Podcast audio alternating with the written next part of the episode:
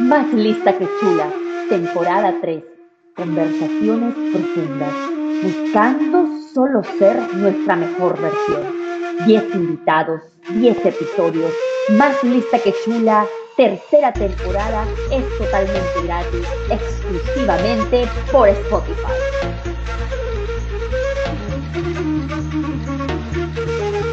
Hola mi hermosa comunidad latina, amantes de la belleza, les doy la bienvenida a un episodio más. Esto es Más Lista que Chula, temporada 3. Gracias a todas las personas que se conectan todas las semanas, que tratan de seguirme en mis redes sociales, que están conectados conmigo a través de la belleza, pero como siempre les digo, tratando de encontrar esa belleza que va más allá de la física, ¿verdad? Tratando de aprender algo eh, en nuestro día a día y que nos haga crecer como personas, eh, como siempre les digo, tratando de llegar a ser todos juntos nuestra mejor versión.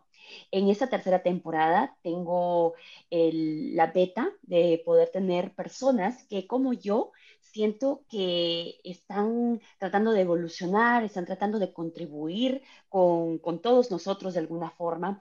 Y tengo invitados muy especiales el día de hoy. Tengo a una psicóloga que nos, eh, visitan, me da el tiempo este día de hablar conmigo desde México. Ella es psicóloga cognitiva conductual y está especializada en la crianza respetuosa y salud mental materna. Ella es Cris, bienvenida, muchas gracias, Cristel Vargas, eh, te doy la bienvenida, eh, saluda a toda la gente que nos escucha en todo el mundo entero. Muchas gracias, un saludo muy grande a cualquiera de ustedes que nos estén escuchando, yo muy feliz por esta invitación. Cris, te puedo decir Cris, ¿verdad? Sí, claro que sí. Cris, tú desarrollas y has estado tocando en estas últimas semanas un tema que a mí personalmente no me termina de sorprender, no me termina de enseñar y no me termina de inspirar a muchas cosas, que es el ser madre. Eh, el convertirnos en padres en general, porque siento que, que es de dos, ¿verdad? El hombre y la mujer, pero yo personalmente tengo mi concepto de lo que significa traer un ser humano a este mundo, me imagino que tú también. Empecemos por el principio, Cris, cuéntanos un poco cómo entraste a especializarte eh, pues en esta mm, salud mental materna. Mira, pues todo se fue dando desde que empecé prácticas profesionales, ¿no? Yo mi idea era trabajar únicamente como psicóloga laboral o organizacional pero me fui a brigadas después del terremoto de 2017 acá en México. Entonces me mandaron a una comunidad en el Istmo de Tehuantepec, que es una región que está ya muy pegada hacia Guatemala con la frontera, y pues ahí estuve, ¿no? Entonces me enfrenté con muchísimas mujeres, mamás, que estaban tratando de controlar a sus niños, porque eso era lo que se nos había enseñado, ¿no? Tú tienes que controlar a tu hijo para demostrar que eres buena mamá. Pero después, este, pues bueno, seguí como con esa parte del interés y no fue hasta que me convertí en madre que muchas cosas me empezaron a hacer sentido también, sobre todo en la pandemia, eh, perder mi trabajo porque yo decidí renunciar a uno para irme a otro, ¿no? Y con la pandemia se pausó el nuevo. Entonces ahí me quedé como en stand-by y entonces llega mi hija y me empieza a confrontar con muchas cosas y fue donde yo dije, necesito acompañar a más mamás que estén en este, en este proceso, que estén viviendo ciertas emociones como las mías y poder darle, darle una voz a que esto de la maternidad no es tan romántica como parece ni tan bonita como la, la quieren hacer ver. Claro que por supuesto que tiene sus lados maravillosos, pero también hay que hablar de lo duro. Entonces sí, fue como creció el espacio de psicocrianza positiva y entonces empecé a tomar cursos y formación en torno a la salud mental materna, en torno a la crianza respetuosa, adolescentes este, y niños con problemas de conducta. Y bueno, mi interés genuino de, de las emociones que voy viviendo como mamá, trato de plasmárselas en un post, en alguna publicación, como con algún mensaje, y eso es lo que normalmente llama, ¿no? Y dime algo, eh, tú dices de que todo esto empezó cuando tú empezaste a ser mamá y te diste cuenta que mm, quizás no era lo que, lo que la idea que tenemos, ¿no? Y realmente nadie habla al fondo de realmente qué es ser mamá. Me imagino que es porque traer un hijo al mundo tiene que ser tanta alegría, pero a la vez, eh, es tan difícil aceptar que quizás eh, no estabas preparado o, no sabías lo suficiente, ¿no? Me, imagino que para una mujer tiene que ser un, este, eh, un momento de alegría y doloroso, o sea que complicado, ¿no? ¿Qué significa para ti ser mamá en el 2022? Tú dices de que también la pandemia te enseñó a ver eh, tu labor de madre de una forma totalmente diferente. Entonces, eso me recuerda pues que el mundo y las cosas han cambiado y, realmente ser, yo siempre digo, mi mamá fue un tipo de mamá y le tocó un tipo de vida, pero el día de hoy, pues, me imagino que tiene que ser totalmente diferente. Como profesional, ¿qué significa ser mamá en el 2022? Creo que para mí sería un doble reto, ¿no? No demeritando el reto que nuestras mamás, nuestras abuelas enfrentaron, pero ahora tenemos una, parece, una doble responsabilidad como si fuera un arma de doble filo, ¿no? Porque por un lado tenemos muchísima información, redes sociales, nos metemos a cursos, a talleres, tomamos un psicoprofiláctico, buscamos información sobre el primer contacto y las mil horas de vida en un bebé, y al mismo tiempo estamos escuchando la voz más importante de nuestra infancia, entonces, por un lado tenemos esta parte de las recomendaciones, de los consejos que cualquier persona genuinamente nos puede decir, porque pues ya lo pasaron y ya lo vivieron y nosotros somos primerizos en eso, mamá y papá, pero también estamos escuchando especialistas que se han formado específicamente en eso y nos damos cuenta que hoy tenemos la información al alcance de un clic. Y entonces es un doble reto porque dices, ¿qué hago? ¿No? O sea, o me confronto a, a mi familia y aprendo a poner límites que nunca he puesto porque eso significa rebeldía, ¿no? Y me enseñaron a ser obediente y aprendo a tomar las riendas de mi propia vida porque ahora soy yo mamá o eh, mejor le hago caso a mi abuelita, mi mamá, mi prima, mi tía y jamás tomo este, información de algún otro tipo. Yo creo que, como te dije, ¿no? Va a ser, estoy emocionada de poder hablar contigo porque este va a ser una conversación de una persona que es mamá y una persona que ve la vida totalmente diferente y que ni siquiera está planeando tener hijos. Entonces, eh, eh, tengo tantas controversias mentales, ¿no? Y te voy a más o menos explicar algunas cosas para que tú me des tu input como profesional. Em, ¿Qué sucede cuando, empecemos por el principio, ¿no?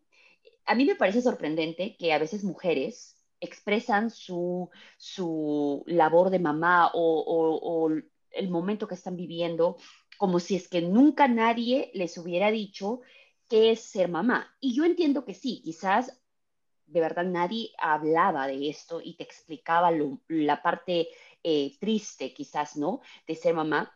Pero yo digo, el día de hoy tenemos los recursos, ¿no? Tenemos eh, libros, hay mujeres que se han, mujeres que se han preocupado por, como tú, eh, hablar de la experiencia, no creo que solamente para enseñar, sino quizá para compartir. Yo creo que esa es la clave de ser mujer y de experimentar ciertas cosas es que podemos conversarlas ahora. Es algo que no pasaba en las épocas anteriores, ni siquiera nos dejaban hablar entre las mujeres por eso, porque no querían que compartamos sus experiencias. Y creo que eso es lo que tenemos el día de hoy. Entonces, a mí me sorprende mucho que a veces las mujeres actúan como que, oh, eh, no sabía que iba a ser así, ¿no? Eh, yo creo que eso es lo que quisiera preguntarte. ¿Qué sucede? ¿Qué, ¿Cuál es el cambio en una mujer mental, físico, eh, en su entorno, las amistades, cuando te conviertes en mamá? ¿Cuál es la primera experiencia que recuerdas y cuando dijiste, ok, yo creo que no estaba lista para esto? O, hay mujeres que me imagino que tienen que decir, amo esta labor y no importa lo que tenga que venir, ¿no? Con tu experiencia que tú ves otras mujeres, dime en qué, qué sucede eh, en, en, nosotras cuando nos convertimos en mamás. Es que, sabes, creo que el principal problema viene de cómo es que crecimos escuchando la versión de una mamá. Vimos en nuestra mamá, ¿no? O en nuestra abuelita o en quien fue nuestra figura materna, vemos a una persona que se está sacrificando, una persona que no sale y no disfruta, ¿no? Vemos una persona que todo el tiempo está encerrada, que castiga, que premia también conductas y entonces en automático decimos, claro, eso es ser mamá. Y le agregamos todavía la parte de que probablemente, ¿no? En mi caso, por ejemplo, yo escuchaba mucho esa voz de, eh, nada más la riegas, ¿eh? ¿eh? Mamás, y acuérdate que si eres mamá y te conviertes en madre joven, pues tú solita, ¿no? Yo no te voy a apoyar y tu, tu obligación es estudiar. Entonces, para mí el ser mamá era una situación de miedo y de fallar, ¿no? Es como de, en mi vida, ¿no? Me han dicho que tengo que crecer, tomar una carrera, hacer que mi, especialidad o trabajo, ya que gane dinero, ser mamá. Y entonces todo el tiempo eso estuvo en mi cabeza y claro que mis papás, ¿no? Me, me inyectaban motivación hacia tener mi propio trabajo, comprarme mis propias cosas, empecé a viajar sola, ¿no? Este, a muchos lugares, me fui a Estados Unidos, justamente a Nueva York, y empecé a decir, sí, yo voy a vivir así y, todo el tiempo y yo no voy a ser mamá. Es lo curioso porque yo no quería ser mamá, mm. porque yo tenía esa voz que a mí me decía, no, es que tú vive, tú disfruta tu vida, tú no tienes por qué ser responsable de nadie más. Y una parte muy mía que no salió hasta que entré a terapia otra vez, ¿no? Ya siendo mamá, fue esa voz que me decía, ¿sabes qué? Es que tú no quieres ser mamá porque no quieres ser la mamá que te tocó. Y no porque mi mamá fuera mala, sino porque en ese momento mi mamá no vivía conmigo. Mi mamá tuvo que vivir, por ejemplo, lejos de mí por su trabajo, yo tenía asma, yo no podía vivir en Ciudad de México, que es una ciudad muy contaminada. Contaminada. Entonces, eh, pues claro, que yo no crecí con una cercanía, un vínculo, un contacto, y entonces dije, no, jamás voy a ser mamá, pero aquí cambia un poco la situación porque ya cuando conozco a mi esposo, eh, decimos, bueno, sí, es que yo sí quiero ser mamá contigo. Yo me sentí tan segura y tan contenida con él y dije, yo voy a ser capaz porque me estoy dando cuenta la clase de padre que es él, porque él ya tiene hijos. Y dije, y además me doy cuenta también de cómo yo soy con mi hermano menor, cómo yo soy con mis sobrinos, y de verdad me gusta estar con los niños. Entonces yo decido ser mamá y se atravesó la pandemia justo en ese momento, ¿no? Entonces dije, ya no lo vamos a intentar. Y en eso nace, bueno, me enteró que está embarazada de mi hija. Y fue ahí donde empezó a mover toda esa situación. Lo que normalmente ocurre en una mamá es eso, que tiene ideas de crianza muy firmes, ¿no? Como muy fijas, ya sea que quieras o no ser madre, pero tú ya tienes una voz interior que te está diciendo, una madre debe ser así o una madre debe comportarse de tal manera. Y entonces tú te enfrentas a ciertas cosas, como bien decías, que no te dijeron, porque te dicen todo lo malo.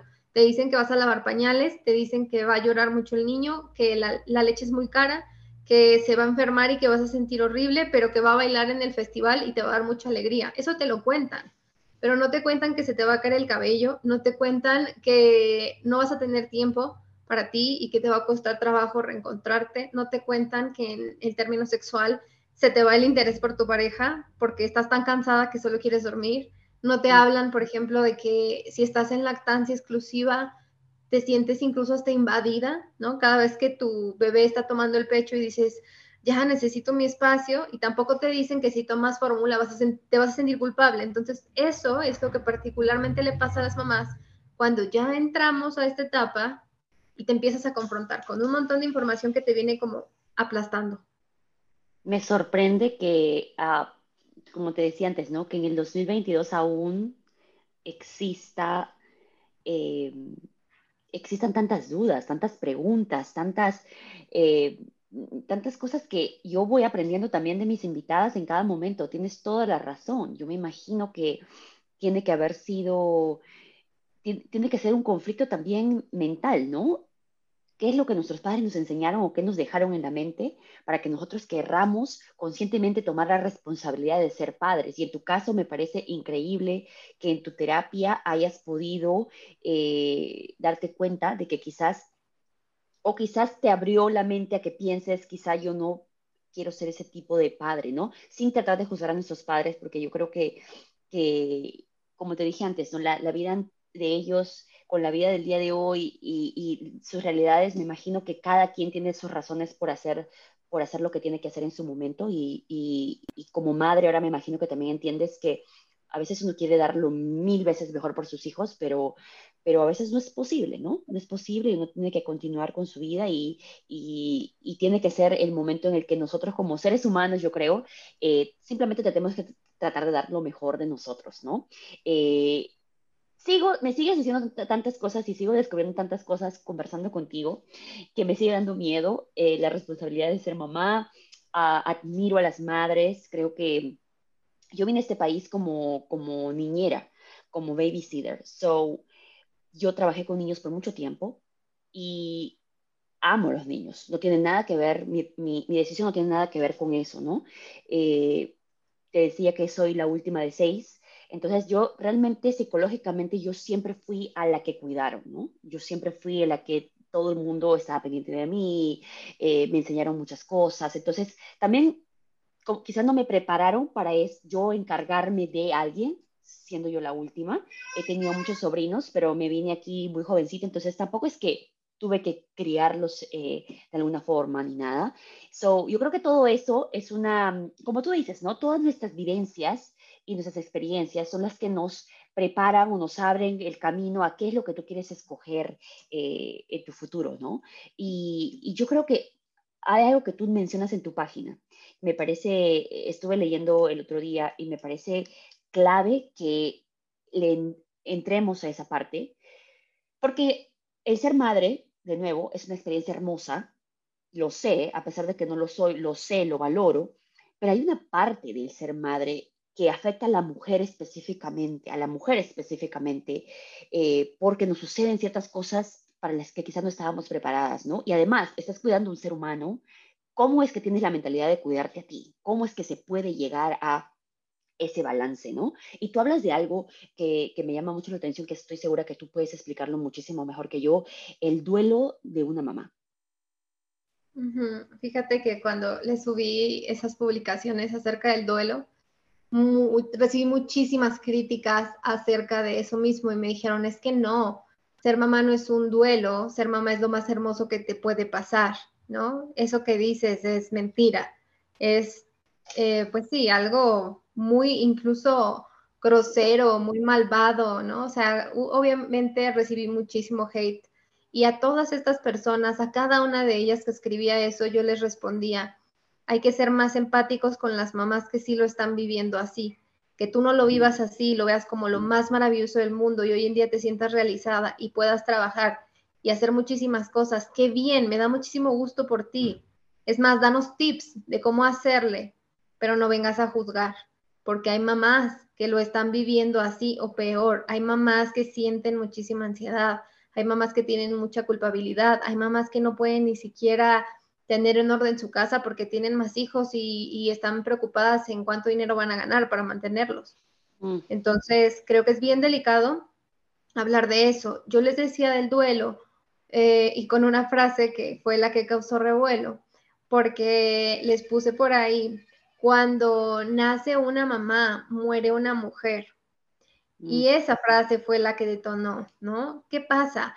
No es que tú mueras y tú no importes y ya te fuiste al bote de basura, sino que una versión de ti ya nunca va a ser la misma porque estamos reinventándonos cada vez.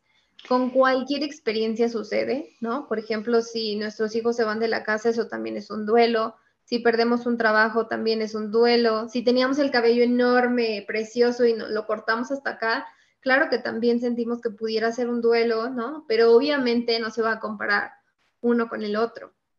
Hablar de un duelo en, en una mamá representa justamente el dejar de lado esa figura de yo en solitario, yo y mis planes, ¿no? Porque al final vas a poder seguir haciendo planes, los vas a reconstruir, pero los planes iniciales que tú tenías para tu vida sin ser madre van a cambiar. Y aun cuando tú hayas decidido ser mamá desde antes y que tú digas, no, pero es que en mis planes siempre estuvo ser mamá, ok, sí, pero a lo mejor tu plan era ser mamá y dar de lactar en exclusivo y terminaste siendo lactancia mixta.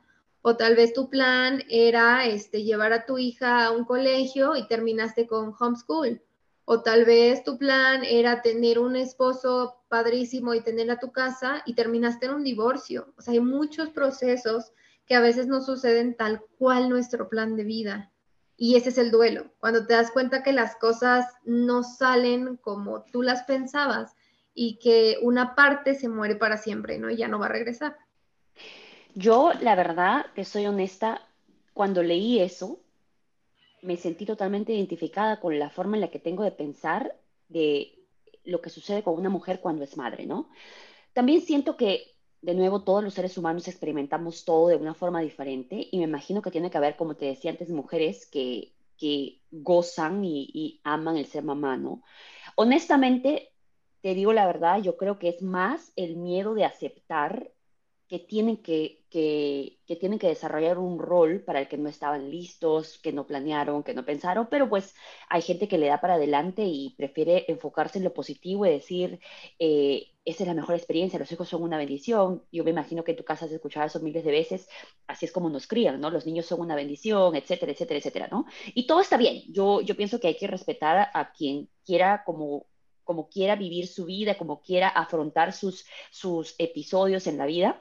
Pero yo creo que es más que eso, es el miedo como mujer de, de discutir algo como esto. Realmente nadie está en contra de, tú eres mamá, pero sin embargo es reconocido que hay una parte del ser mamá que es oscura, de la que nadie habla. yo tengo amigas eh, que solamente me cuentan esto cuando nos estamos mirando cara a cara, pero si yo las sigo en las redes sociales, es como que ser mamá es lo mejor que les ha pasado en la vida. ¿Me entiendes? Entonces yo creo que es como una coraza que yo me imagino que cualquier persona que se enfrenta a una situación, eh, como te dije, ¿no? De doble filo, que te da, que te da esa alegría única de, ver a la persona que has, que has traído a este mundo, pero a la vez te da esa tristeza de quizás perderte a ti misma, como claramente lo dices tú. Y creo que la palabra correcta es eso, ¿no? El duelo de ser, el duelo de perderte a ti como mujer. Ahora, lo bueno de todo esto, y yo estoy, no sé si tú estés de acuerdo conmigo, Chris, lo bueno de todo esto es que te puedes recuperar. Pero yo siento que si tú sigues creyendo, que he también tenido la experiencia de conocer mujeres que quieren enfocarse en que esto es eh, madre, ser madre es para lo que viene este mundo, es parte de mi matrimonio, etcétera. Entonces siguen teniendo hijos y siguen habiendo duelos porque nunca han enfrentado ese esa tristeza y han reconocido, ok, realmente es así como yo me quiero sentir, realmente es así, es así como, como yo quiero continuar mi matrimonio, poniéndome yo en esta situación, ¿no? Y yo creo que la el primer paso para quizás cambiar algo, aprender algo, es reconocer que hay algo no está bien. Yo creo que ahí vas a, tener muchos problemas eh, como psicóloga, como terapeuta, porque mucha gente no quiere reconocer esa parte, no quiere hablar de eso, ¿no? Quieren solamente verle el lado lindo del ser padre, pero la idea de este podcast hoy es ver ese lado del que las mujeres a veces no hablan, que, yo te agradezco eh, la valentía de compartir tu experiencia y de ser firme eh, yo estoy segura que muchas mujeres quizás no te van a decir eso, pero están completamente de acuerdo contigo y quieren aprender. Y quizás en el camino es que tú vas a enseñarles que uno se puede recuperar, que una puede recuperarse a sí misma. Yo me imagino que mi mamá ahora, yo soy la última, yo tengo 37 años, yo creo que recién ella hoy se está tratando de recuperar a sí misma, pero ella no lo sabe, no lo puede poner en palabras, no sabe lo que le ha sucedido. Ella, me imagino que tenía depresión como todas las primeras madres, etcétera, pero nunca entendió lo que le estaba sucediendo. Creo que con este tipo de conversaciones estamos dándole la oportunidad a las mujeres de ponerle el título correcto a lo que les está sucediendo, porque es normal, porque si lo entienden lo pueden mejorar quizás para el siguiente hijo y porque compartiendo nuestras experiencias es como más mujeres aprendemos miles de otras cosas. Espero que estés de acuerdo conmigo, Case. Sí, y es que fíjate, ni siquiera es necesario esperar al siguiente hijo. Cuando tú trabajas en terapia, cuando tú empiezas a hacer cosas por ti, las cosas se van moviendo de a poquito. Yo te puedo decir que en mi experiencia personal se empezaron a mover a lo mejor eh, los tres primeros meses, ¿no? Y de ahí avanzamos tal vez a los cinco, seis meses, un poquito más para que llegados los 8 o 10 meses de mi hija, yo sintiera que otra vez era yo. Yo creo que tú tienes la suerte de, de haber podido experimentarlo así, pero estoy segura que muchas mujeres te van a buscar ahora a ti para que ellas puedan experimentar lo mismo, ¿verdad? Porque, porque nadie se los explica, nadie se los cuenta y por eso el día de hoy se los estamos explicando y contando nosotros aquí. Yo quiero preguntarte algo que, me, queda, eh, me queda en duda porque los hombres, ¿cuál es el rol del papá en, en, el ser padres? ¿Puede un papá reemplazar la labor de una mamá? Pues mira, yo creo que cada uno tiene un papel importante. No me gusta mencionar la palabra rol porque si hablamos de coparentalidad, estamos hablando que los dos perfectamente pueden hacer el desayuno, los dos perfectamente pueden dar de lactar, incluso aunque mamá sea lactancia materna exclusiva, papá puede estar ahí, papá puede eh, hacerlo con un biberón, ¿no? Este, tal vez, por ejemplo, el baño, ¿no? La, la parte de los límites, todo eso lo pueden hacer ambos, pero sí existe algo muy específico que es el primer vínculo o el apego. El apego se empieza a establecer en mamá, ¿no? Particularmente por una cuestión instintiva, olfativa y por una necesidad biológica de los niños, de los bebés, a poder apegarse a la madre para así sobrevivir. Entonces, muchas veces ahí el papá, ¿no? O incluso otro cuidador, porque por ejemplo en familias en donde a lo mejor están conformadas por dos mamás, ¿no? La mamá que dio a luz y la mamá que a través de, una, este, de un proceso biológico hizo algún tipo de tratamiento o a lo mejor en adopciones cambia un poco la situación, ¿no? Mamás que se convierten, eh, por ejemplo, en mamás y deciden hacerlo por, em, pues, una intervención, ¿no? Médica y son mamás solteras, ¿no? Entonces, ahí, por ejemplo, no hay papá, pero sí hay otro cuidador que está ahí apoyando, llámese abuelita, abuelito, papá, hermana, amiga, ¿no? O incluso una dobla, una psicóloga, alguien que te esté acompañando, es esa otra figura, que conviva con el niño. Entonces, ¿para qué sirve esa otra figura cuál es el rol, hablando de esa palabra, de esa persona en la dualidad de mamá y bebé? Permitirle a bebé entender que hay un desprendimiento, que no son una única persona, porque un bebé tan pequeño que no te puede ver, cree psicológicamente que es una sola, ¿no? Mamá y bebé somos uno.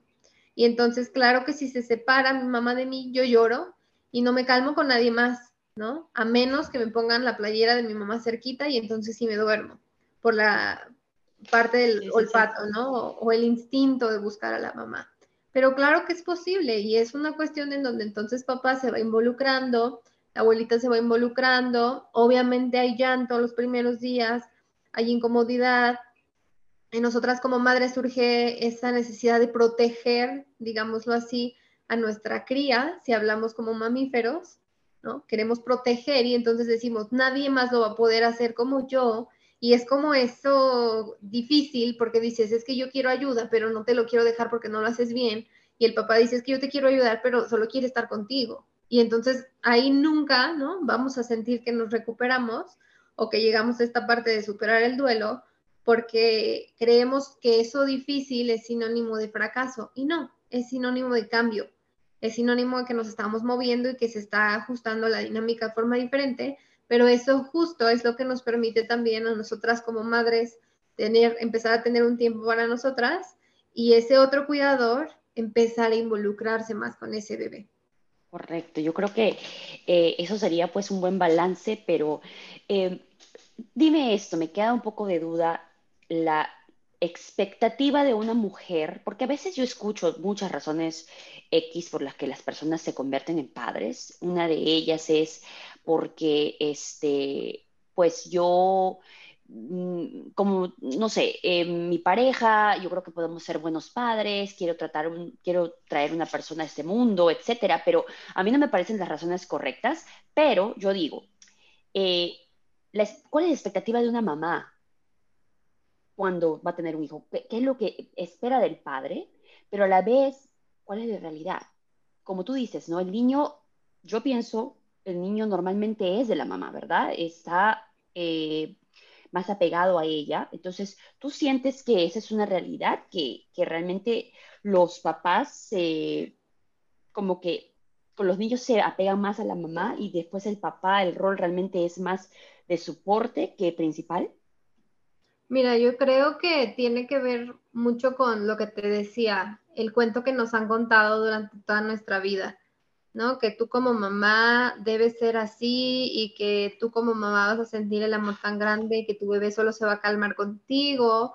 Y de forma natural y biológica, hablando de instinto, cuando tenemos lactancia o el propio olor, sí pudiéramos estar hablando que bebé busca a mamá como, como eso, como su fuente de apego primario, el primer contacto, y que eso es muy importante Pero también si al otro cuidador, en este caso, no a un papá, como en, como en mi familia, si a un papá eh, lo integramos en esa dinámica y se empieza a fomentar el apego seguro desde el día uno, eso no sucede en los niños. Yo te puedo decir que mi niña desde los 10 meses ama y a su papá y se duerme con él y juega con él y come con él y si un día yo no estoy, es como si no faltara nada. Pero me ve, ¿no? Que eso es el apego seguro también me vuelve a ver y reacciona como si no me hubiera visto en un año, particularmente. Entonces, no se trata de que eh, digamos culturalmente que un bebé se apega única y exclusivamente a su mamá. Claro que al principio sí, porque es lo que conoce, es lo único que reconoce ese mismo ser como seguro, pero de todos los demás cuidadores, el trabajo tan grande, ¿no? Es podernos involucrar en esa dinámica, porque ahorita que hablabas de las expectativas, tenemos una idea de que vamos a ser mamás, que el posparto va a ser difícil, la recuperación, que el dolor del parto, de la cesárea, y que después nos van a apachar y nos van a consentir, nos van a dar un abrazo y todo bonito y perfecto. Pero cuando nos empezamos a ver al espejo y el cuerpo no nos gusta y el cabello se cae y la piel cambia y todas tus amigas están saliendo, ¿no? De antro, por ejemplo, las que ya tienen mamás a lo mejor y dejan a sus hijos al cuidado de alguien más, se van a la fiesta y las que no son mamás, pues con más razón, ¿no? Ahorita vengo, vámonos de fiesta y tú te estás viendo en un espejo con tu bebé y te das cuenta que no puedes ir, ¿no? Y entonces empiezas a replantearte de, de verdad he tomado la mejor decisión, eh, por qué decidí vivirlo así y sobre todo en las familias en donde a lo mejor empiezan a ocurrir problemas entre la pareja o la pareja se va y se sienten solas o incluso el machismo está presente en esa dinámica familiar, Claro que para la mamá puede ser muchísimo más complejo. Entonces, por eso es importante. Yo lo que siempre les digo, yo tengo un taller que se llama eh, Heridas de la Infancia y Maternidad. Y en ese taller siempre les digo a las mamás cuando terminamos. Lo importante acá es que ahora hemos aprendido también a darnos a nosotras mismas eso que buscamos en los demás. Y eso es la terapia que no estés esperando como mamá y como mujer que todo el tiempo tu esposo te va a dar y tu mamá te va a venir a dar y tus hijos te van a dar. Ajá, es muy bonito y eso es lo más romántico del mundo. Y está increíble y somos seres sociales y necesitamos amor y necesitamos dar amor, pero también qué te vas a dar tú a ti misma, porque ese es, eh, digamos, esa es la pieza clave que te va a permitir estar del otro lado. Yo creo que ahí eh, eh, sigue siendo clave eso que la mujer necesita entender que le sucede cuando se convierte en madre para que pueda, creo que quizás educarse de alguna forma un poco mejor para entender lo que le va a pasar, para que pueda eh, afrontar la experiencia quizás de una forma más eh, no creo que nunca la pueda hacer más fácil o llevadera, pero creo que con un poquito más de conocimiento. Siento que muchas veces he conversado con mujeres, como te he dicho siempre, eh, es, es estoy sorprendida que esto me está sucediendo, me sorprende que eh, tenga ese tipo de pensamientos, me sorprende que tenga ese tipo de acciones, eh, sucede esto con mi pareja y realmente no lo había esperado, ¿no? Em, y yo creo que, que cuando uno también como mamá tienes ese instinto animal de querer proteger a tu hijo y que tu hijo realmente es solamente tuyo y, te cuesta delegar un poco y, permitir que alguien te ayude, ¿no? Como también los papás en algún momento. Y que que cuando el papá, también sucede esto, me imagino que tú lo tienes que, escuchar mucho en tus terapias, eh, los papás realmente no saben qué hacer también ellos están dejados sin la responsabilidad clara de cuánto ellos pueden ayudar, porque pues me imagino que las mamás están yendo con todas las hormonas revueltas y, si ellos no quieren ayuda, pues no quieren ayuda y tratan de hacerlo todo ellas y tiene que ser un conflicto un poco complicado de entender en la casa, pero tú crees que eh, quizás con terapias, quizás leyendo o, escuchando conversaciones como estas, ¿tú crees que las mujeres puedan entender mejor o puedan eh, afrontar mejor este tipo de situaciones? Eh, ¿cómo, es que, ¿Cómo es que tú lo, lo aplicas a tus terapias? Mira, pues es que eso es precisamente lo que se conoce como crianza consciente. Y hablo de los dos, mamá o papá, ¿no? Que tú empieces a tomar conciencia, como el nombre lo dice, de lo que estás viviendo, de tus emociones. ¿Por qué haces esto? ¿Por qué reaccionas así con tus hijos? ¿Por qué cada vez que tu esposa te dice, este, necesito que estés aquí a tal hora, te enojas? Porque tú ya estás cansado. ¿Por qué em, cada vez que tu esposo te dice, oye, ven, este, vamos a cenar, tú le dices, no, ¿qué vamos a cenar? Vamos a dormir, porque ya el bebé se va a despertar ahorita en tres horas, duérmete, ¿no? Y eso es distanciamiento de la pareja. Entonces, hacer conciencia de em, el cómo me estoy sintiendo como persona, qué rol tengo hoy en día en mi familia, ¿no? Y qué rol quiero seguir teniendo. Porque, ok, soy la mamá, pero también soy la esposa y también soy la hija, sigo siendo hija, aunque soy mamá. Y también el papá, dice, yo soy el papá y voy a contener porque culturalmente se me ha dicho que tenga que contener, claro, pero el papá también llega al punto en donde pierde la paciencia, en donde trae muchísimos problemas en la cabeza y también él necesita contención. Entonces, siempre les digo, la responsabilidad es de cada persona, independientemente del tipo de familia que hoy tengas. Si tú decides formar una familia y los miembros de esa familia vivirán en la misma casa o tomarán las mismas decisiones en relación a la crianza de los hijos, por ejemplo, entonces los dos son los que van a estar a cargo de eso. ¿No? O sea, no es como que la mamá es la que tiene que ir a terapia y el papá apoya este, pues la decisión y le paga la terapia, por ejemplo. No, el papá también puede ir perfectamente y trabajar acerca de lo que está sucediendo, de los nuevos cambios. Y si no quiere ir a terapia, bueno, pues por lo menos tomar un taller, ¿no? De esos temas que interesen, de la lactancia, de la estimulación temprana, de a lo mejor, este, pues la crianza misma, ¿no? Entonces, pues sí, totalmente responsabilidad de ambos. Entonces estábamos en que la labor debería de ser compartida, las mujeres tenemos que entender eso, dejarnos ayudar y pues los hombres también tienen que querer ayudar, ¿no? Tienen que entender que tienen una función primordial eh, en el ser padres y quizás em, de nuevo, pienso que todos, mientras que más entendemos algo, mientras que más sabemos acerca de eh, la reacción de las mujeres en cierto momento, las etapas por las que pasan, creo que uno puede entender mejor y así pueden eh, ser el soporte del uno del otro, tanto mujer como, como, los hombres, ¿no? Que es, principalmente creo que los dos tienen un rol tan importante como tú dices, Cris. Em, ¿Cómo le hacemos entender a los padres? Ya acá viene la parte un poco más...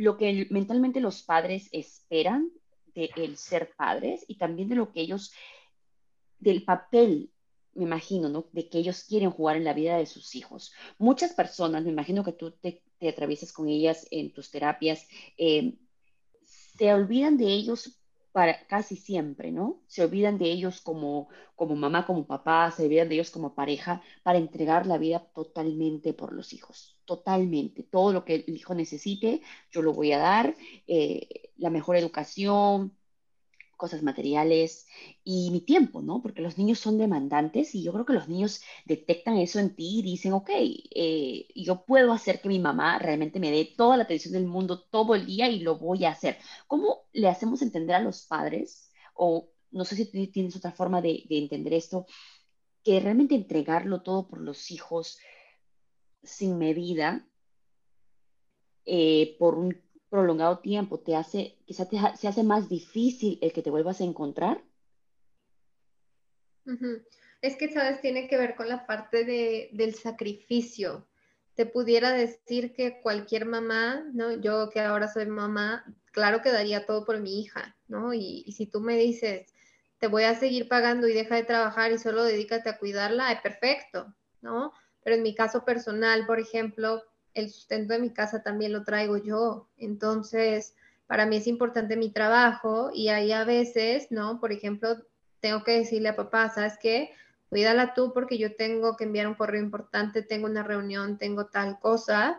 Y entonces para mí es importante darme tiempo para esos espacios, para mi cuenta, para mis terapias, para mi trabajo mismo, porque claro que de eso depende también pues mi economía, por ejemplo pero la parte importante del por qué me mueve es mi hija, ¿no? Decir, pues claro, yo tengo que ganar dinero porque si le quiero comprar algo a mi hija, pues necesito sentirme cómoda con eso que estoy ganando. Entonces, si te das cuenta, es como si al convertirte en madre, aun cuando te dedicas tiempo a ti también, buscas hacer lo mejor para tus hijos de la misma forma. Y ahí a veces entra el sentimiento de culpabilidad Entonces, volviendo un poco a la parte de, del sacrificio, ¿no?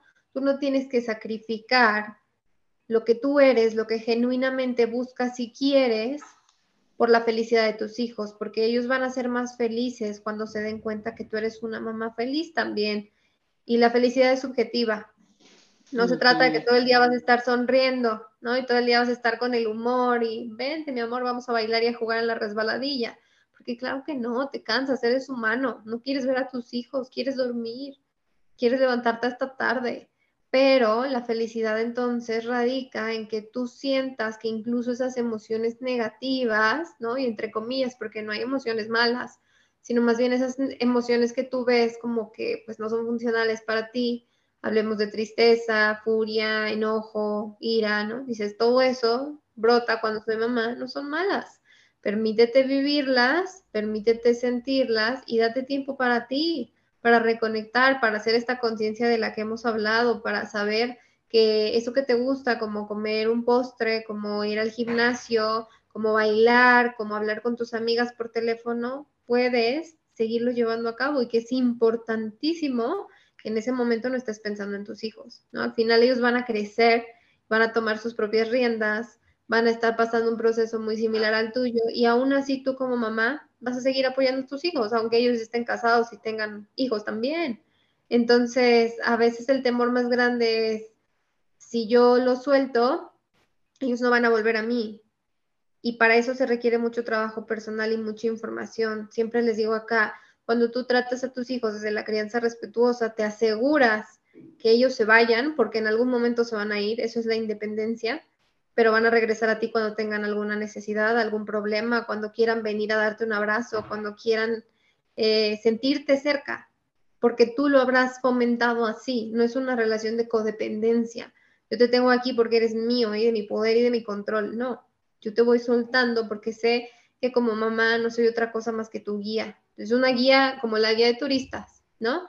Los guías de turistas que hacen, te llevan por la ciudad y les encanta mostrarte los rincones más extraños y más maravillosos de cada ciudad y lo disfrutan muchísimo, pero al final no se quedan contigo, ¿no? Y aunque tú puedas volver a ver al guía y lo puedas volver a saludar y mandarle recomendaciones de otras personas, no lo vuelves a ver a menos que sea tu amigo y hasta ahí.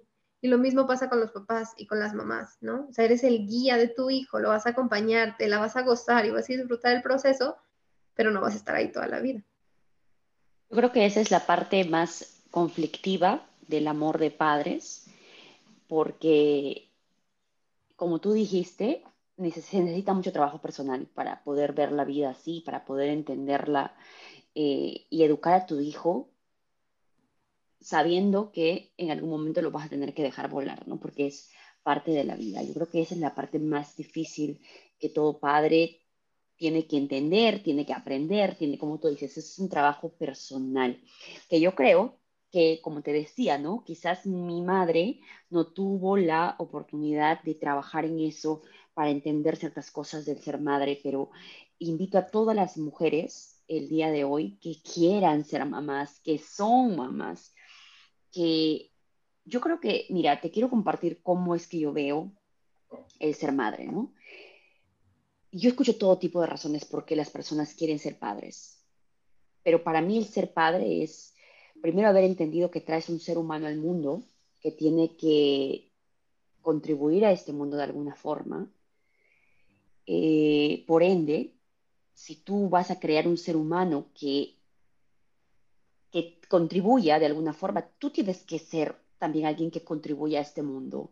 Tú tienes que ser, que haber tratado de, lidiar con tus problemas mentales, psicológicos, traumas de, de juventud, ¿no? Porque de un, no creo que haya otra forma, no creo que tú puedas criar un mejor ser humano que tú si tú no has trabajado primero en ti. Para mí eso es ser un padre y jamás me, he cruzado con nadie que me diga conscientemente, sabes que me di cuenta en eso en algún momento de mi vida, entonces traté de ser un mejor ser humano y estoy orgullosa de, crear, de criar a alguien que estoy segura que por lo menos va a tener todas esas cosas claras y va a poder contribuir al mundo de una forma diferente. Para mí es eso, pero me imagino que todas las personas tenemos un concepto diferente porque queremos ser padres, ¿no?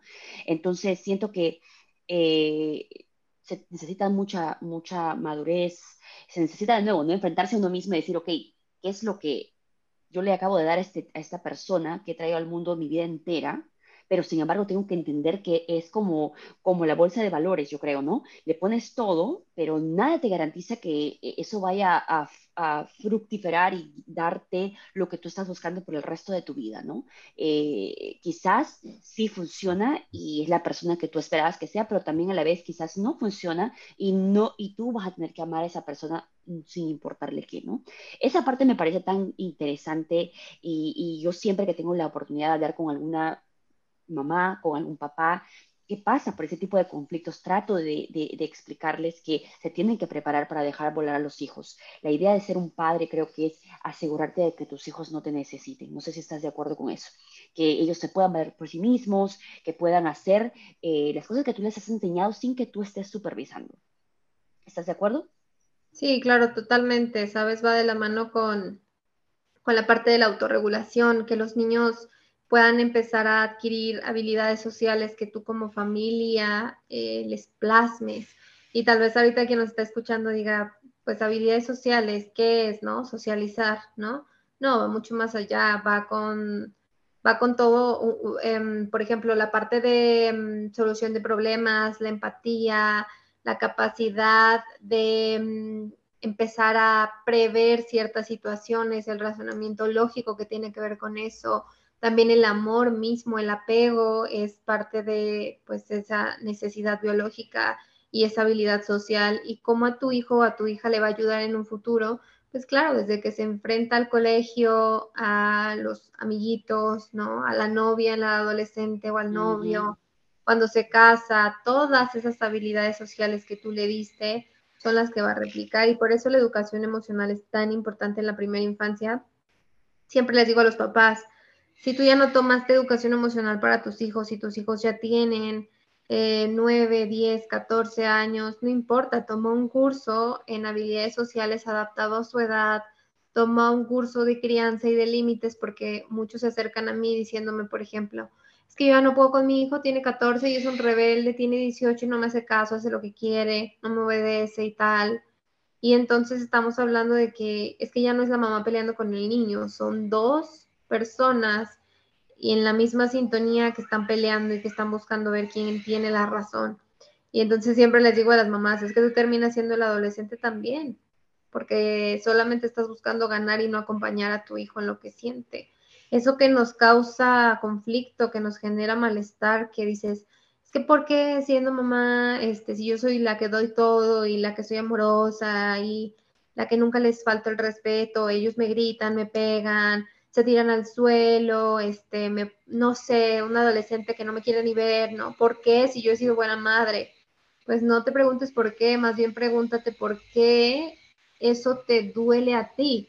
O sea, no te preguntes por qué tu hijo lo hace, sino pregúntate por qué eso a ti te duele, por qué lo tienes que tener bajo control, qué aprendiste, qué te está generando, a qué te recuerda, en qué momento de tu infancia viviste algo parecido, porque ahí es en donde vas a encontrar las respuestas de tu maternidad, de tus hijos, ¿no? Ellos lo van a ver en su momento. Y cuando tú empiezas a tomar conciencia de tu maternidad y de lo que te está causando conflicto, es más fácil entender lo que le está pasando a tus hijos.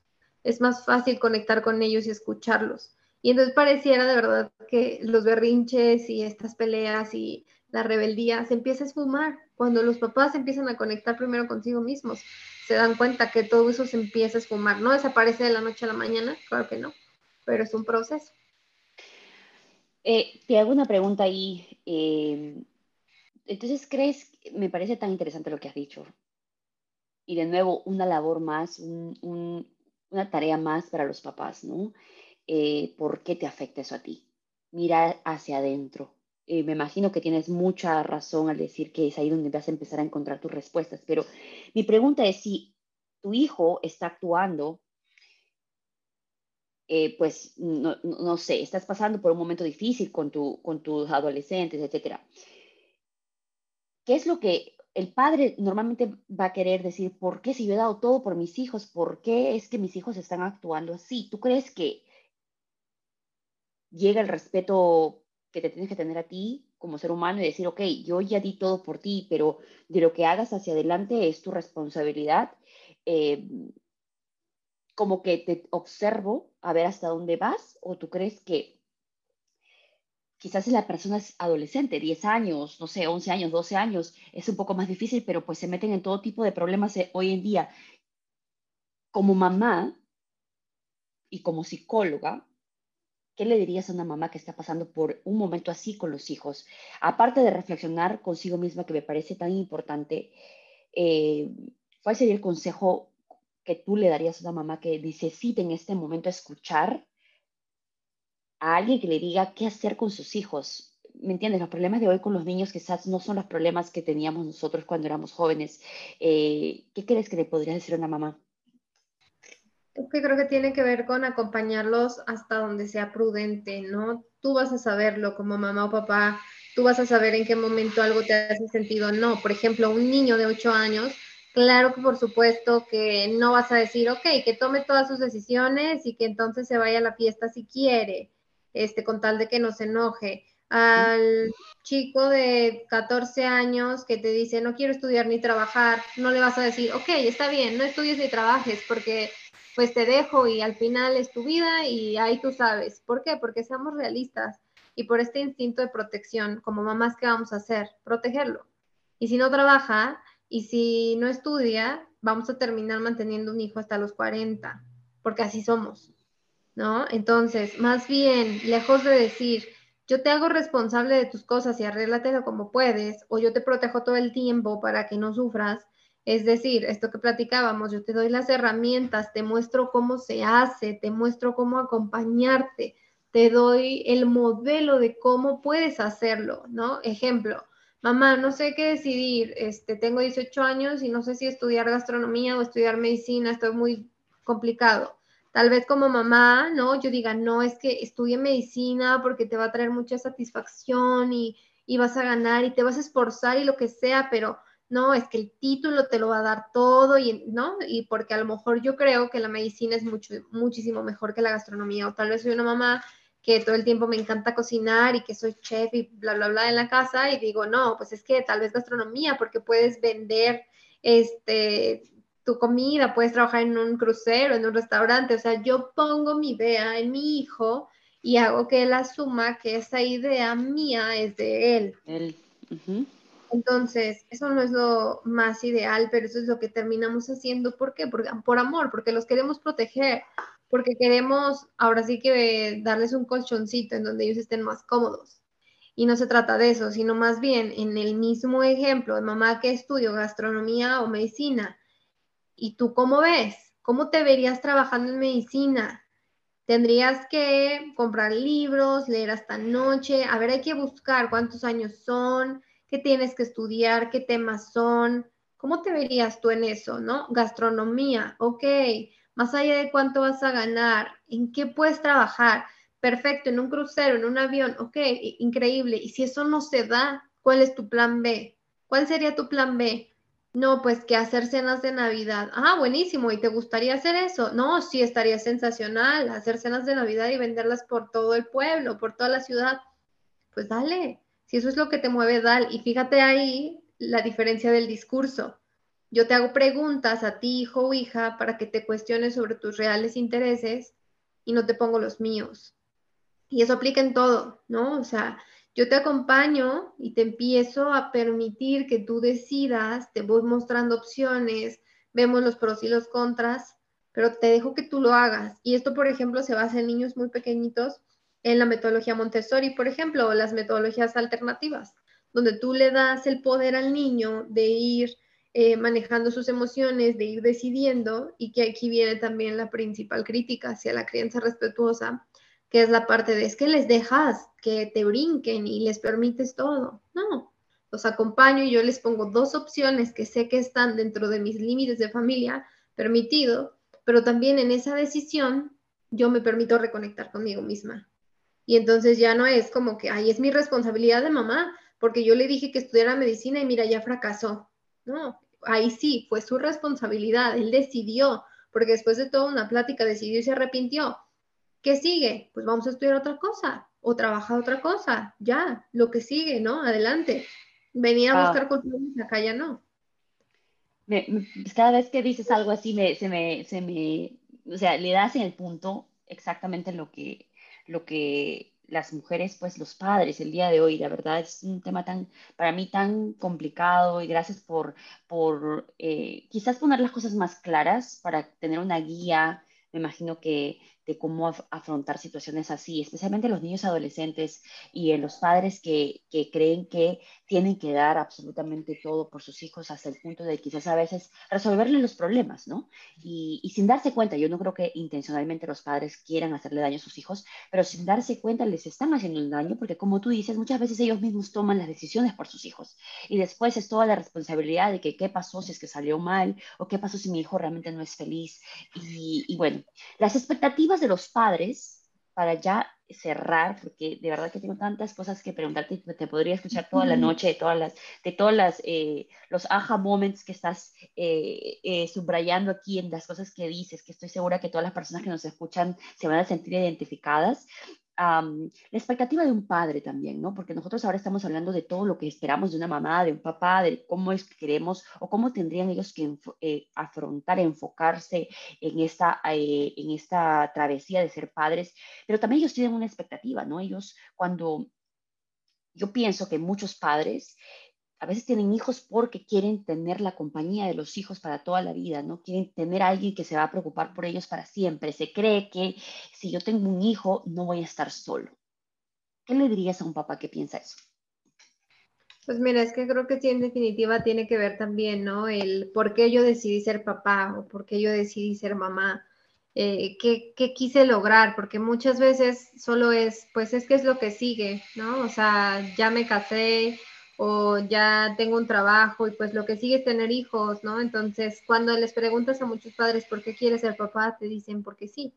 Hay otros que a lo mejor mamás o papás siempre jugaron de niños con los bebés y a cuidarlos y cuidaron hermanitos o convivieron con muchos niños y son niños como de mucho más contacto afectivo con los demás y entonces esto, ¿no? En conjunto con eh, las películas de princesas y con las telenovelas, ¿no? Y con el radio y las historias de amor como Romeo y Julieta y tú dices, claro, lo que sigue es formar una pareja y después tener una familia. Pero otra vez es como un discurso este, social entre líneas de todo eso que vamos viviendo, ¿no? Cuando hablamos de expectativa, hablamos de que, ok, sea cual sea la razón como estas, que tú hayas decidido ser padre por eso, porque genuinamente quieres sentirte acompañado, porque quieres acompañar a alguien más, porque quieres complementar tu familia, por lo que sea que tú decidas, empiezas a imaginar cómo es que te vas a ver tú como padre o madre y empiezas a decir, yo voy a hacer así, yo le voy a permitir tal cosa, yo le voy a comprar tal ropa, yo voy a hacer esta otra cosa, ¿no? Y empezamos normalmente todo padre, empezamos a pensar en las cosas buenas que nuestro hijo va a lograr ¿no? Y dices, mi hijo se va a portar bien, mi hijo va a ser amoroso, mi hijo me va a buscar cuando me necesite, va a tener este color de cabello, este color de piel, va a estar pequeñito como yo, como su mamá, este, un montón de cosas que empezamos a soñar y a veces ahí también pudieran empezar a ocurrir ciertas diferencias, ¿no? Tanto de las físicas, que por ejemplo hay muchas familias que reciben a niños que a lo mejor tienen una condición específica o una discapacidad auditiva, visual, etcétera. Y eso cambia un poquito la expectativa y lo mueve, ¿no? Y te dices, bueno, no fue como yo creía, pero ahora tenemos esto y cómo podemos darle lo mejor a ese niño o a esa niña. Y el amor sigue siendo el mismo, simplemente que es como un pequeño microajuste que tenemos que hacer en cuestión de segundos, de días, en lo que lo procesamos, ¿no? Para poder decir, esta es mi expectativa, esto es lo que yo creía, yo creía que mi hijo iba a ser este, un científico de la NASA y le encanta la música y es un niño súper, este, no sé, extrovertido, le encanta bailar y siempre le escuchó, le, le encantó, perdón, escuchar la música, escuchar los tambores. Claro, o sea, lo que yo creía que iba a ser, pues no es eso, ¿no? Esa era mi idea, mi ilusión, mi sueño pero mi hijo es esto, yo lo apoyo y ahora mi expectativa va a ser simplemente que él sea feliz con lo que él decida, ¿no? Hacer. Entonces esa parte en donde también como papás como que nos empezamos a confrontar con cada pequeño logro que va teniendo nuestro hijo y a veces ahí también las comparaciones entre los demás, en las demás familias, las demás mamás, pudieran tirarnos en nuestra contra. Entonces siempre les digo, nunca comparen a nadie, ni se comparen a ustedes, ni comparen a sus niños, ni comparen al papá y al otro papá. O sea, no, ¿para qué? Tengan una referencia si quieren, una motivación, algo que los impulse, algo que digan esto, ¿no? Me encanta que haga esto esta mamá, voy a aplicarlo me encanta que este papá este, juegue básquet con sus hijos. Yo ni sé, pero a ver, voy a intentarlo. Eso está buenísimo. Pero no te compares diciendo que es que esta mamá ya sale en tacones y yo ni me quiero arreglar, ¿no? Es innecesario o es irrelevante. Yo creo que le diste ahí algo, nuevamente le diste exactamente en lo que eh, creo que sucede con, con, los padres hacia los hijos en algún momento, ¿no? Las expectativas que ellos se crean eh, las ilusiones que me imagino que son naturales como padres de cómo quieren ver a sus hijos en el futuro. Y pues si las cosas no funcionan, después hay que trabajar en algo más porque vas a tener que pasar por esa decepción, ¿no? Eh, el luto de perder esa idea, de tener que dejarla ir porque realmente tus hijos van a hacer eh, lo que ellos quieran. Eso es, eso es una realidad. Yo creo que tantas responsabilidades que los padres tienen, ¿no? no solamente con los hijos, sino es que educarse, eh, aprender un poco más de cómo pueden ellos afrontar diferentes situaciones en la casa, como pareja, como mamá, como papá, como padre, y después ser el soporte, como tú dices, ¿no? De acompañar a nuestros hijos hasta donde sea prudente. Y creo que eso es madurez, eso es, como tú decías, trabajo interno, algo que los padres tienen que ponerle desde especialmente de los nuevos padres, ¿no? De la nueva generación, eh, los padres que tienen que ser más inteligentes, que tienen que buscar más ayuda, porque nadie lo sabe todo. Por eso estamos haciendo eh, programas como este, conversaciones como este, donde podemos discutir ese tipo de temas. Por eso tienen personas como Chris, que ella eh, imagínense todas las cosas que nos ha explicado el, día de hoy y que, nos ha hecho entender quizás eh, una parte que, a veces las personas no, es que no querramos entender, sino es que quizás nos hemos sentado a ponernos en esa perspectiva que ella con su experiencia y con con todo este camino que ella está recorriendo ahora, tratando de diferentes, diferentes eh, mujeres, hombres que pasan por este proceso y, esta etapa tan bonita, pero a la vez puede ser tan estresante que es eh, ser padre. Tú mencionaste algo ya para cerrar, Cris. Eh, me comentabas de que hay algo con lo que tú estás en este momento lidiando mucho, que es el agotamiento parental. Para cerrar, explícanos, me imagino que tiene que ser eh, una etapa de los padres, eh, que imagino que todos en algún momento van a tener que llegar a eso, y, no sé si será arrepentimiento de haber sido padres o qué, explícanos. Mira, pues es que el, el término como tal surge del concepto de burnout, que es sentirse quemado, ¿no? Que es una condición de la ecopsicología o de alguna condición así en relación a las emociones y a la conducta, pero recientemente, particularmente en 2019-2020, por lo menos acá en México, ya se están empezando también a hacer investigaciones respecto a eso, al burnout en papás, al nivel de estrés tan alto que hace que incluso nos replanteemos la idea de ser papás, ¿no? Pasa por la mente de muchos de decir, ay, no quiero ser papá, ¿en qué momento sucedió? Y cuando empieza, bueno, empieza en cualquier etapa en donde tú estés más vulnerable, puede ser en el posparto, Puede ser a lo mejor cuando tu hijo ya gatea, puede ser cuando tu hijo tiene dos años y tú sientes que eh, está con muchísimos desbordes emocionales, ¿no? Y que ya no hay manera de, de, encaminarlo de otra forma. Tal vez en el colegio, si ya tienes más de dos hijos, tres, ahí puedas sentir como ese pico de estrés, ¿no? El agotamiento parental habla precisamente de eso, de, de esa sensación de sentir que una situación te rebasa, ¿no? Que incluso aunque descanses, trates de descansar y duermas, no terminas descansando, que todo el tiempo estás preocupado, pensando en tus hijos, que no disfrutes esos momentos de conexión, porque claro que estás tan cansado, porque cuando dormiste no pudiste descansar. Entonces, por eso es bien importante, ¿no? Eh, siempre les digo a todos en general, hay que tratar de revisar que nosotros estemos primero emocionalmente disponibles para nuestros hijos ok, ya quisiste ser mamá y quisiste ser papá, buenísimo, pero también parte importante de tener esa disponibilidad emocional es poder vaciar. Imagínate un vaso de agua y tengo hasta un video ahí en mi cuenta de un vaso de agua donde se va llenando, ¿no? Con este pequeños chorros de agua y un chorrito de agua es este el berrinche de mi hijo y otra em, es la carga laboral y otra mi mamá que me dijo que no hiciera esto y otra mis problemas económicos y entonces el vaso se llena a tope y de repente me pasa una situación en la vida, ¿no? Eh, la pérdida del cabello, alguien viene y me juzga y dice un comentario sobre mi persona que no me gusta, el desborde emocional de mi hijo, este, no sé, me peleo con mi pareja y entonces exploto, estallo, pierdo la paciencia, me duele la cabeza, migraña, este, me mareo, no sé, un montón de cosas que pueden ocurrir al mismo tiempo. Y ese momento en donde el vaso se desborda y se derrumba, es como esa imagen de que algo estás haciendo y que no estás cuidando tu salud mental. Entonces, ¿qué tienes que hacer para vaciar ese vasito y estar disponible efectivamente? Pues tomar tiempos para ti, eh, volver a reencontrar esas actividades que te permitan conectar, así sea 10 minutos en solitario, salir a caminar sin hijos, ¿no? Ver una serie, eh, poder tomar un proceso de terapia, o un audiolibro o a lo mejor una meditación, practicar yoga, ir al gimnasio, yo qué sé, esa actividad que te gusta, que te calma, que permite que conectes contigo y te escuches, porque somos seres sociales, pero eso no quiere decir que todo el tiempo tengamos que estar con alguien, ¿no? O sea, termina siendo muy abrumador. Y también estar solo todo el tiempo termina sin ser muy abrumador, ¿no? O sea, nadie quiere un extremo totalmente o el otro. Entonces creo que, que es eso principalmente. Entonces nos has dejado muchas cosas eh, súper interesantes, Cris. De verdad te agradezco por haber respondido todas mis preguntas. Estoy segura que vamos a conectar en algún otro momento porque hay tantas, tantas cosas de las que hablar.